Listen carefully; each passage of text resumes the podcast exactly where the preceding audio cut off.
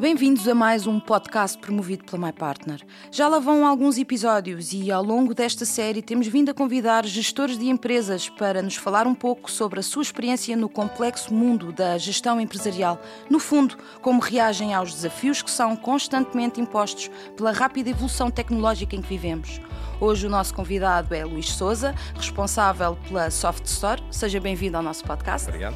Temos também a Sara, que embora também seja Souza de apelido, não partilha nenhum grau de parentesco com o Luís. Por isso a Sara Souza é Product Manager da My Partner. Bem-vinda também, Sara. Luís, comece por si e pela sua empresa, a Soft Store. Uh, Peço-lhe que, que, nos fale um pouco sobre como nasceu, qual o objetivo com que foi criada, qual o core business. Ok. Bem, é, é interessante. A Soft Store nasce de uma, de uma, digamos, de uma necessidade que o mercado em Portugal tinha muito específica. É, Portugal vive desde, desde, há bastante tempo alguma informalidade na sua economia e em 2010, digamos, o governo de então criou a obrigatoriedade de todas as empresas para faturar tinham de o fazer com software certificado. Uh, isto foi, por acaso, uma, uma, uma, digamos, uma medida que foi bem aceita pelas empresas de software de gestão portuguesas e internacionais, porque veio, de alguma forma, uh, possibilitar que as empresas sérias, que não tinham mecanismos para a informalidade e para ajudar à informalidade, uh, agora competissem com o mesmo nível de igualdade. Portanto, quando vão ter com um agente económico, ele, se quisesse alguma informalidade, já ninguém a podia fornecer porque o software tinha de ser certificado. Portanto, foi uma medida bem assente mas é uma medida que põe uma, uma dificuldade muito grande a empresas de grande dimensão, como é o caso da Microsoft, ou das suas concorrentes que fazem, entre outras coisas, software de gestão. E põe um desafio muito grande, porquê? Porque são empresas que se preocupam em criar as melhores práticas de gestão e operacionalizar as melhores práticas de gestão com software, mas não necessariamente, por serem muito grandes, têm a capacidade de ir a cada um dos pequeninos mercados dizer agora eu tenho de fazer aqui umas coisas que são só específicas para o mercado português. Cada país, cada exato. País é um problema para eles. Uh, e, e, isto abre uma oportunidade para uma empresa que, se tivesse credibilidade junto da Microsoft, podia apresentar-se como sendo aquela peça que faltava para dizer: eu pego naquilo que vocês têm, que é para todo o mercado, para todo o mundo, e vou criar algo que, tal e qual como as peças de Lego, se encaixa na, na, na solução da, da Soft Store, perdão, da Microsoft, da, da Soft Store, na Microsoft, e já passou a estar certificada em Portugal Portanto, foi assim uma oportunidade. Uh, tem, um, tem também uma, uma, questão curiosa, é que uh, isto, é, isto como, como, se imagina, isto é um problema da multinacional que não tem produto para Portugal, mas é um problema de todos os parceiros, como é o caso da My Partner, que uh, queriam ter aquela solução para vender ao mercado. E, portanto, ela não podendo estar disponível, não tinham o que fazer. Negócio, exato. Acresce, infelizmente, ou felizmente, eu, eu, acho que é felizmente, a maior parte dos implementadores de, de, das soluções Microsoft só fazem essa solução. Não tem uma panóplia de qual é o software de gestão que quer. Não. Eles vão a um cliente e desenham a melhor solução. Portanto, ou se adaptam ao Dynamics ou não se adapta. Se se adapta, desenham. Se não se adapta, saem fora. Portanto, eles ficavam sem produto. E então é curioso que os quatro maiores concorrentes, uh, em vez de decidir, de, de, digamos que era a opção que podiam ter, podia cada um fazer a sua solução. E então, às tantas, tínhamos dos 20 implementadores só 10 é que tinham capacidade para fazer, tínhamos 10 soluções diferentes, era uma tragédia, quer dizer, era uma coisa que ninguém se entendia. Aqueles quatro, que competiam ferozmente entre si, decidiram dizer: bom, vamos baixar as armas no que diz respeito à certificação e vamos montar uma empresa. E depois desafiaram uma pessoa que, estava, que sou eu, que estava a sair da Microsoft, Uh, tinha estado na Microsoft na equipa de liderança ligada ao desenvolvimento do negócio das pequenas e médias empresas e das parcerias, conhecia bem o mercado. Exato, por isso bastante conhecedor do tecido do, do mercado. Do, do, é? do mercado e, e, e, em quem tinham confiança para dizer, ok, levas o projeto para a frente para nós não nos metermos porque a gente, tem, a gente tem de continuar, entre todos, a fazer as nossas guerras uh, habituais. Sim, a manter o seu negócio, não é? Apesar de se juntarem, cada um continua sempre Continua com o seu, seu negócio e, seu e lutarem ferozmente entre eles. Daquilo é uma... Pronto, isto para dizer o quê? No fundo, uh, a oportunidade surgiu, Num dos primeiros anos foi um, uma ótica de break-even, portanto a, preocupação era ter um produto o mais estabilizado possível. Hoje não, hoje é uma empresa que, como todas as empresas, também já dá, digamos, retorno ao acionista. E pronto, quer dizer, no fundo nasce uma oportunidade, eh, lançámos, o mercado aceitou muito bem, portanto os implementadores confiaram, passados sete anos pessoas que não têm nada a ver com estas, com, digamos que os acionistas confiam que a Soft Store se mantém independente nisso, a própria Microsoft, e pronto, uh, cá estamos. Soft Store de Software Store? Eu, eu, nem lhe vou dizer, também não faço a vida. Não, não a gente de, começámos como Dina Store, da Dynamics Store. Uh, o Store, sim, é, eu, eu, diria que é. Uh, o Store é mais de. Uh, para dizer que éramos distribuidores, nós estamos a distribuir. É importante, nós não somos empresa, portanto, nós não, não temos conhecimento, nem, nos pretende, nem pretendemos ter conhecimento para implementar as soluções nos clientes. Nós só queremos fazer a localização, só queremos ser especializados em localização não contactamos cliente final, são os nossos parceiros que o fazem e trabalham connosco na resolução dos problemas. Nós não temos é, digamos, somos uma empresa muito específica, portanto, só fazemos aquela peça de software uhum. e estamos aí para outros mercados, mas pronto, é outra guerra. O Luís falou, uh, falou agora de um conceito que acaba por ser a gênese da Soft Store, que é precisamente a localização portuguesa do ERP da Microsoft. Eu peço-lhe que nos explique um bocadinho mais em concreto o que é que isto significa, que pode ser claro para alguns okay. dos nossos ouvintes e para outros não. E penso que é importante fazermos não, aqui é, é esta com distinção. Certeza. Uh, uh, o software, para ser certificado, tem, tem de ter, digamos, dentro dele, mecanismos que impeçam a tal informalidade. Nomeadamente, uma fatura, uma vez que é registada, não é possível alterá-la. E nós temos de pôr mecanismos em, em, prática, eh, que estão regulados e que estão identificados, para que isso, digamos, não possa acontecer. Nomeadamente, eh, é, sempre que é feita uma fatura em Portugal, ela é assinada. Imagine, tem um nome, tem uma morada, tem um telefone, tem umas quantidades e produtos e preços. Aquilo tudo é, pega-se num algoritmo que, que é conhecido, com uma chave que ninguém conhece, que é só da Soft Store, e criamos um carimbo. E então a gente o que sabe é que qualquer pessoa que veja aquela fatura, usando uh, aquilo que é público de, deste, nosso, de, digamos, deste nosso código, aquilo é uma chave privada e uma chave pública. Eles pegam na chave pública da Soft Store e podem ver que a fatura é verdadeira. Portanto, mecanismos desse tipo têm de ser integrados. Portanto, uh, a autoridade tributária espera que nada aconteça uma vez que, que a fatura seja registada, e depois temos coisas uh, que, que, são acrescentadas. Há a obrigatoriedade de comunicar à autoridade tributária sempre que se faz uma guia de transporte, é, é a localização quem faz isso, porque enfim, só Portugal é que comunica as, as guias de transporte. Uh, temos mecanismos como uh, a obrigatoriedade de pôr um, agora um QR Code, Vamos ter de assinar as faturas, que é um fenómeno diferente. Uma coisa é a assinatura da fatura para garantir que ela, não, que ela está imutável. Uhum. Mas nós também vamos ter de, de, de, assinar na qualidade as faturas a partir de uma data que ainda está, eh, digamos, está sempre a ser adiada por causa do Covid, mas que um dia vai, vai, vai entrar em vigor. E nessa altura nós vamos ter de, eh, quando fazemos uma fatura, que vai agora no formato digital, ela também vai assinada a dizer que o administrador autoriza. Isto para dizer que a fatura não pode voltar para trás. Então, ela é emitida, mas foi emitida com o conhecimento da organização para, para seguir. Por isso também garantem todas as atualizações de procedimentos a nível fiscal e regulatórios. O nosso compromisso e o que temos cumprido, isso é uma, uma questão muito importante, nós, uma vez que certifiquemos a primeira versão, o compromisso perante a autoridade tributária para que não nos seja tirada a certificação é garantirmos que toda e qualquer versão futura tem de, tem de cumprir os mesmos requisitos. Isso acontece. O que nós conseguimos fazer foi que antigamente, quando estava na mão da Microsoft, eles demoravam três meses pelos tais problemas, tínhamos de explicar para trás, para a frente. Nós agora, em menos de um mês, conseguimos uh, ter cá fora as certificações e cumprir os prazos que a autoridade tributária, que às vezes são curtos, que às vezes lembram-se de dizer em outubro, uh, uma coisa que entra em vigor em janeiro, e três meses é muito curto, porque tem de imaginar o seguinte: quem faz o software tem de o fazer, depois entrega a revendedores ou implementadores que têm de o pôr no cliente e o cliente também tem de se adaptar. Três meses é um, é um voo no instante, Sim. até muito pouco.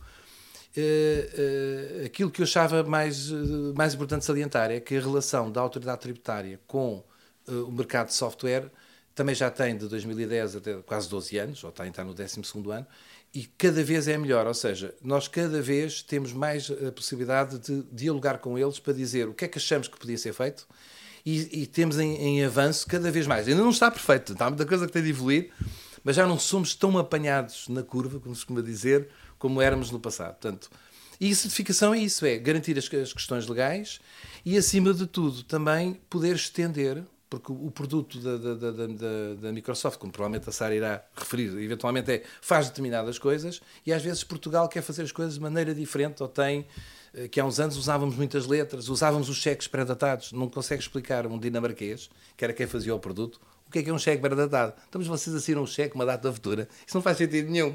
Mas a gente fazia. Agora, cada vez é, um, é uma prática em desuso. Uhum. E então, nós em Portugal tínhamos às vezes um módulozinho para gerir os cheques em carteira, que não existe em lado nenhum a não ser aqui. Era muito específico da nossa realidade. Portanto, a certificação para dizer que é por um lado, cumprir as condições legais, por outro lado, tentar ao máximo estender funcionalidades locais. A Sara, a PESC introduz aqui também um, um, conceito que é o Software as a Service. Como é que este conceito se funde com o RP da Microsoft?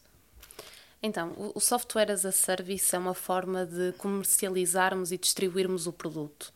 Nós até aos dias de hoje tínhamos o software uh, on-prem, em que na prática a responsabilidade de, de toda a gestão da infraestrutura e de instalação e de manutenção até dessa infraestrutura era do cliente ou do, do parceiro que estava a implementar e quando estamos a falar de um software as a service, essa responsabilidade passa para o fabricante do software. Neste caso a Microsoft. Neste caso a Microsoft. Portanto, quando falávamos do Dynamics Nav nas versões mais antigas, em que tínhamos o, o software eh, on-prem, ele era instalado pelo cliente, tinha de ser feita a manutenção, os planos de backup, portanto, todos esses termos técnicos que era preciso uma equipa da IT que estivesse responsável por monitorizar e garantir que tudo estava a correr de forma um, adequada para uma boa performance, agora passa a ser responsabilidade da, do fabricante e o cliente não tem que ter essa responsabilidade. Por isso estamos a falar aqui de um modelo que, de cloud. Exatamente. Um em oposição ao modelo on-prem, precisamente como referiu. Um, é possível termos aqui um sistema híbrido? Sim, até porque há aqui uma coisa que gera normalmente muita confusão nas pessoas, que é uma coisa é a forma como comercializamos e distribuímos o produto, que pode ser SaaS, eh, o Software as a Service, ou pode ser on-prem. Outra coisa distinta é a forma de alojamento. Portanto, nós temos o Business Central uh, SaaS disponível em Portugal, mas continuamos a ter disponível o modelo on-prem. Portanto, o, podemos continuar a, a fazer projetos e a utilizar o ERP nos modelos clássicos que usávamos até hoje.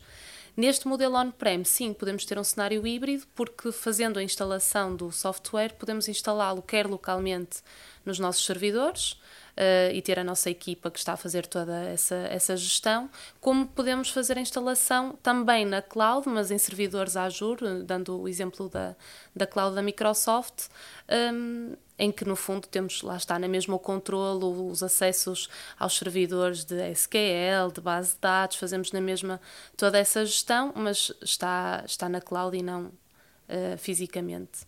Como é que as, as, empresas conseguem perceber qual é que é o modelo que, mais, que melhor se adequa à sua realidade? Este é um trabalho que, que fazemos normalmente eh, em conjunto, até num, modelo, num, num momento de, de pré-venda. Portanto, em determinados cenários em que existe um, um grande nível de, de, complexidade, de customização, eh, em que eh, o ERP para aquele cliente em específico tem várias camadas em cima, uhum. um, aí pode fazer ainda sentido uh, adotarmos um modelo on-prem em todos os outros cenários não existe razão para adiar a ida para a cloud. E eu uso a palavra adiar não é de forma inocente, porque, porque esta é mesmo a tendência e é, a, é o futuro. futuro. Um, portanto, uh, já temos as ferramentas disponíveis e, e, todas as capacidades para, para termos a, o ERP na cloud. Gosto do seu positivismo, mas sabemos que na hora de fazer estas mudanças os, os gestores põem muitas vezes na balança os riscos e os benefícios. E acredito que uma das, das preocupações seja precisamente este processo de transição e implementação. Por isso, peço-lhe que nos explique um bocadinho como é que funciona. Por isso, uma empresa que queira passar para um sistema, para um modelo de cloud, uhum. o que é que isso implica a nível prático, não é? Sim, nesta passagem há, há realmente um, um trabalho de preparação que todos temos de fazer. Portanto, quer a MyPartner enquanto eh, implementador, parceiro, quer até a própria Soft Store enquanto distribuidor da, da localização, quer o próprio cliente e a equipa do cliente que está envolvida no projeto, porque no fundo estamos a falar numa nova forma de, de pensar soluções e que não se esgota no ERP, porque agora temos disponível toda uma plataforma que comunica na cloud uh, e que existe esse benefício que pode e deve ser utilizado e, portanto, há aqui uma forma diferente de olharmos para os processos e de desenharmos as soluções com os clientes. Portanto, há um trabalho de, de mindset que, que, é preciso uh, fazer, de gestão de mudança também que é preciso fazer, de olhar para os processos não da forma como eu faço hoje e vamos colocar o RP a fazer exatamente o que eu faço hoje, mas sim de transformação. Portanto, não é só a transformação digital e, o, e fazer o push da tecnologia, mas sim uh, usar a inovação dentro daquilo que são os próprios processos das organizações. E, portanto, este é um trabalho que nós também. Uh, uh, temos que fazer com os clientes para preparar as equipas e para desenhar os processos de, de uma forma para o futuro, preparada para o futuro e usando as várias plataformas da, da Microsoft. Sim, por isso o que a Sara, o que a Sara nos está a dizer é que basicamente as pessoas, os clientes ficam eh, com acesso a todas as potencialidades da, das aplicações da Microsoft. Tendo este modelo em cloud, têm acesso também a todas as outras uh, funcionalidades e, e, e, potenciais funcionalidades do Microsoft, nomeadamente inteligência artificial.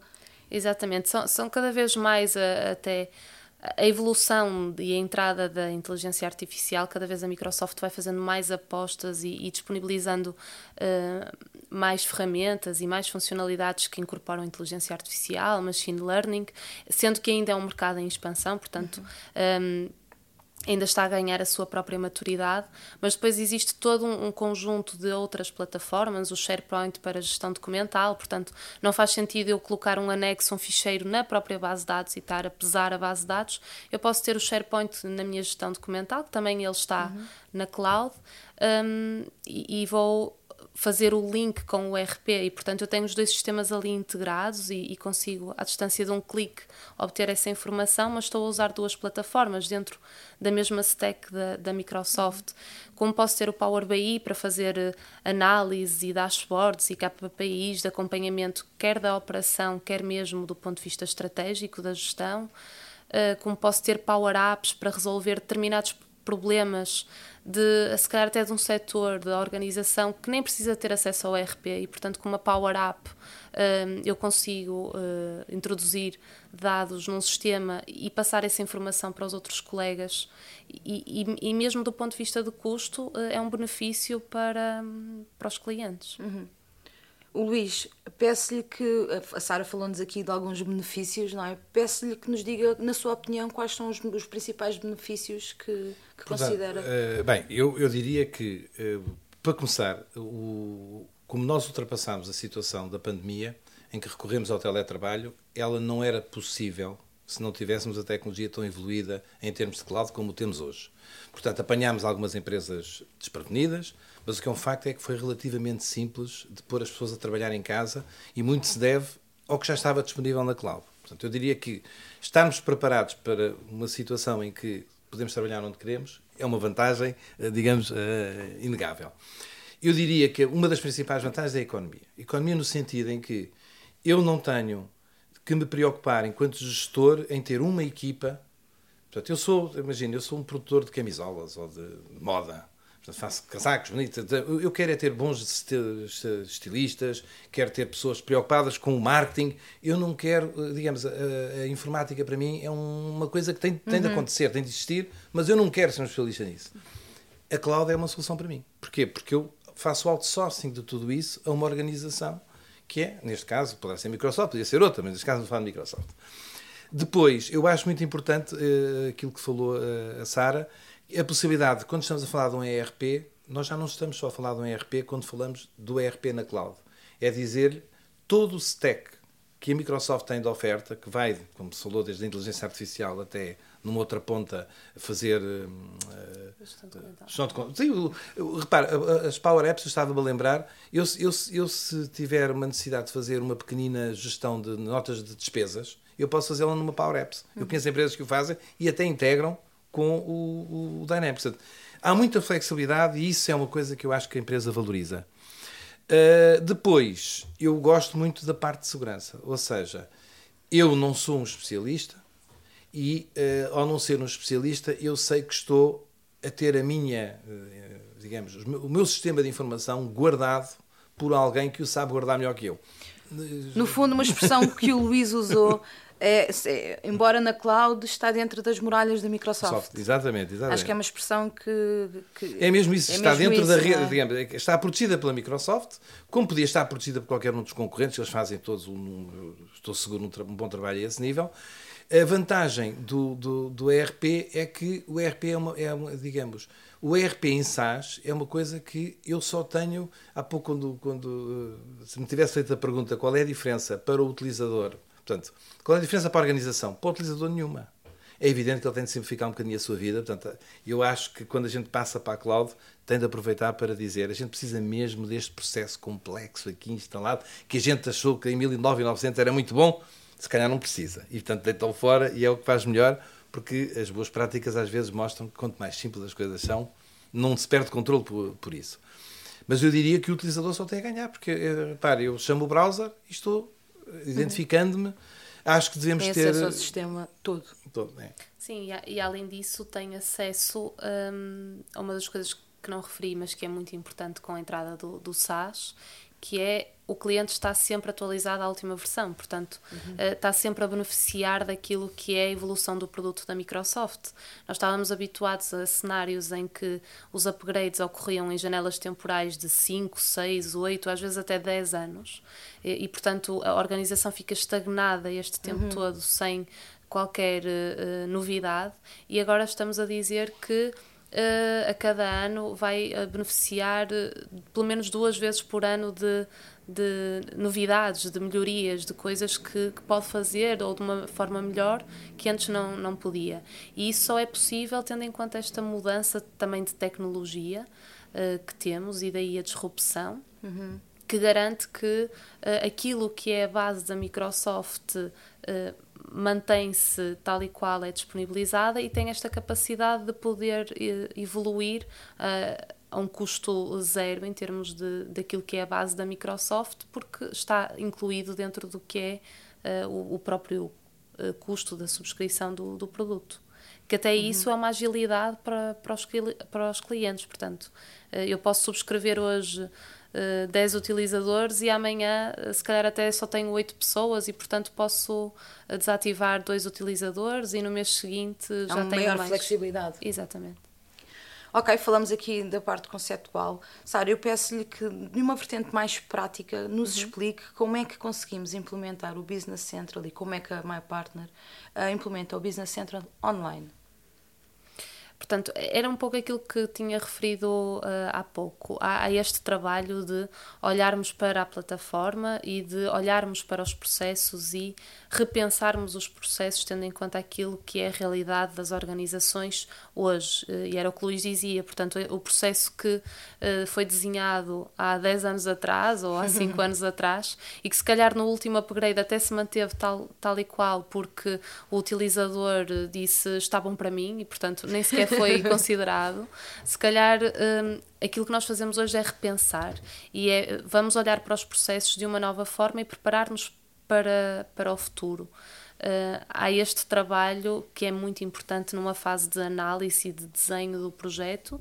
E é aí que o parceiro mostra a sua importância. Exatamente, porque só se pensarmos bem as soluções e desenharmos bem as soluções é que vamos permitir que toda a execução do projeto ocorre uh, tranquilamente e que depois podem continuar nos anos seguintes a beneficiar das atualizações da Microsoft uh, sem ter um impacto uhum sem ter um impacto que hoje os upgrades têm, não é? Porque quando daí eles Sim, acontecerem causa medo, exato. Eh, de acontecerem eh, tão poucas vezes, não é? Portanto, eh, daqui a 5 anos eu faço um upgrade, porque o impacto é grande uhum. e portanto agora nós estamos a falar de uma de um, de um paradigma que é totalmente diferente, que é... Quase como uma evolução natural, não é? Como temos nos telemóveis, Sim. por exemplo, não é? é? É feita o aviso de que vai ser instalada uma, uma atualização e nós nem sequer estamos muito preocupados uh, no que é que isso vai trazer ou o impacto que vai causar. Uhum. Uh, Sara e Luís, pela vossa experiência, e esta pergunta dirijo aos dois, como sentem que o mercado está a reagir a este tipo de sistema, que é cada vez mais disruptivo em relação ao tradicional, como ainda agora a Sara, a Sara disse, mas ao mesmo tempo fazendo parecer que é uma evolução digital natural, lá está, precisamente no que, no que estávamos a falar. Como sentem que está a ser recebido pelo tecido empresarial? Eu, eu, pessoalmente acho que uh, eu, eu, eu, acho que ele está em franca, uh, digamos, já vivemos os tempos em que havia desconfiança, porque as pessoas tinham muito receio de que, então, mas eu, os meus dados, eu é que sei, eu que eu faturei. Pronto, as pessoas já perderam esse receio, já sabem que está guardado por alguém que não quer saber o que lá está, portanto está só a guardá-los. Muitas vezes até, até está de uma forma encriptada, portanto eles nem conseguem ler aquilo, portanto não querem, não querem saber. E portanto, eh, perdida essa barreira, eu acho que as pessoas estão a adotar pelas vantagens que traz. Uma nova empresa, eu não tenho dúvidas. Ela hoje não tem que fazer investimentos de capital. Para ter uma ideia, eu se quiser comprar um servidor, facilmente tinha de investir 20 mil euros para ter um sistema de informação. Eu hoje só tenho que dizer, são 10 postos de trabalho, a X por mês, sei lá, são 2 mil euros, 3 mil euros ano, não interessa, é o, uhum. mas é o que for. Depois, eh, eh, as pessoas aprenderam que a escalabilidade, que é um termo que eu não sei se existe em português, mas enfim, é o scalability, que a gente é, eh, é a possibilidade que, eh, mais do que nos preocuparmos com o número de utilizadores, é imagino que eu tenho uma solução que está a vender na web e que eh, durante o ano inteiro eu tenho um nível médio razoável e aquilo está, está, está orientado para ter as chamadas da web para comprar que, que se quer. Mas chega só Natal, e vamos supor que eu tenho um produto que é muito procurado, eu tinha um pico que fazia 10 ou 15 vezes aquele que eu estou habituado. Eu, um bocadinho antes, dava a chave e ativava mais recursos. Portanto, o escalável é nesse sentido. É, eu escalo também recursos hardware, que estão alguns na cloud, não são meus, uhum. para eu poder estar com 10 vezes mais capacidade. E depois fecho. Ou seja, já sei rapidamente. facilmente. É. Portanto, antigamente eu tinha de investir. Eu tinha de fazer uma de duas decisões. O gestor tinha de dizer, olha, vamos investir para suprir e depois no resto do ano andam, enfim, está folgado, ou vamos perder vendas? E para a gente fazer aqui um balanço, deve uhum. haver, hoje não é preciso, é só dizer, olha, eu vou triplicar, quadruplicar, não interessa a minha capacidade, durante este período de tempo que eu também vou ter vendas. E depois fecho aquilo calmamente. Portanto, eu diria que sim que há adoção, já há mais confiança, uh, e, uh, embora seja importante perceber, isto também pode não ser uma solução para todos. Portanto, ou seja, o, a possibilidade de nós termos ambientes mistos é que é uh, o outro ponto forte, que é eu faço tal e qual eu tenho de fazer. Eu se tiver de ter segurança tipo nato, eu, tenho de, eu se calhar não tenho aquilo na, na cloud, pronto. Mas, sim, é sim, um, claro. mas, mas há, os ambientes mistos são, são possíveis e eu só fazia uma última referência. Eu, quando falo de, de, segurança, eu acho que as empresas têm de se preocupar em informar os seus utilizadores na segurança. Ou seja, somos muito descuidados enquanto pessoas a usar. Nós temos informação no nosso telemóvel que nem fazemos ideia. Diz-se por brincadeira que só há dois tipos de empresas, as que sabem que foram atacadas e as que ainda não sabem que foram atacadas, mas já todas foram atacadas. Mas, sim, exato, mas o mais certo é, ser, ter, é estarem a ser atacadas. não é? atacadas e, portanto, eu diria que Uh, temos de, de, de, a única preocupação que o utilizador tem, e é por isso que o parceiro é, é, é fundamental, é ajudá-lo a pôr as melhores práticas, explicar-lhe, porque ele, ele, sabe do seu negócio, mas às vezes não, não sabe da melhor maneira de o implementar, uhum. precisa de um parceiro para isso, de alguém que só sabe fazer isso, uhum. ou que também sabe fazer isso. E, por outro lado, uh, não esquecer, as maiores falhas de segurança nascem do utilizador. E, portanto, a gente tem pequenas coisas que tem de fazer, que são um aborrecimento, aquele second factor authenticator que eu farto de, de, de, refilar cada vez que ele me pede. Agora vai lá ao telemóvel ver o código para pôr aqui. Uhum. Senão não entras no. Eu aborrece, mas a gente na vida, a gente tem de se defender um bocadinho. Sim, Desculpa. Sim. Eh, da minha experiência é, é, é, muito semelhante àquilo que o Luís estava a referir. Portanto, cada vez mais curiosidade, cada vez mais uh, adoção de, do que aquilo que tínhamos no passado, porque também ainda não estávamos, se calhar, na maturidade que permitia às empresas uh, adotarem e, e, agora estamos. Portanto, este é o momento de, de começarmos a pensar na cloud e ainda que, que seja escolhido um modelo híbrido um, já o estamos a preparar para que depois seja fácil a passagem para a, cloud. Portanto, mesmo os, os, novos projetos que são desenhados num modelo on-prem são desenhados com este mindset de uh, no futuro eu vou passar para a cloud, portanto já é preparada a própria tecnologia para que isso aconteça um, de forma gradual e, e sem grande impacto. Além disso, outra coisa que, que, percebo é que as empresas aproveitam esta mudança grande de, da tecnologia para promoverem uma mudança interna que às vezes estão só à espera do trigger para, para fazer. Portanto, é utilizar o sistema para promover essa mudança interna para que junto das pessoas consigam ganhar a força que precisam para agitarem as águas e inovarem nos processos e nas forma, na forma como trabalham. Luís e Sara, foi um prazer recebê-los no nosso podcast. Obrigada por terem aceito o nosso convite. Luís Souza, da Soft Store, e Sara Souza, da My Partner, ambos pertencentes a empresas certificadas de integração tecnológica, um parceiro fundamental na hora de tomar este tipo de decisões estratégicas. Aos nossos ouvintes, já sabem, como sempre, este e todos os episódios desta série de podcasts da My Partner estão disponíveis nas plataformas SoundCloud, Google Podcast, Spotify e Apple Podcast. Obrigada e até breve.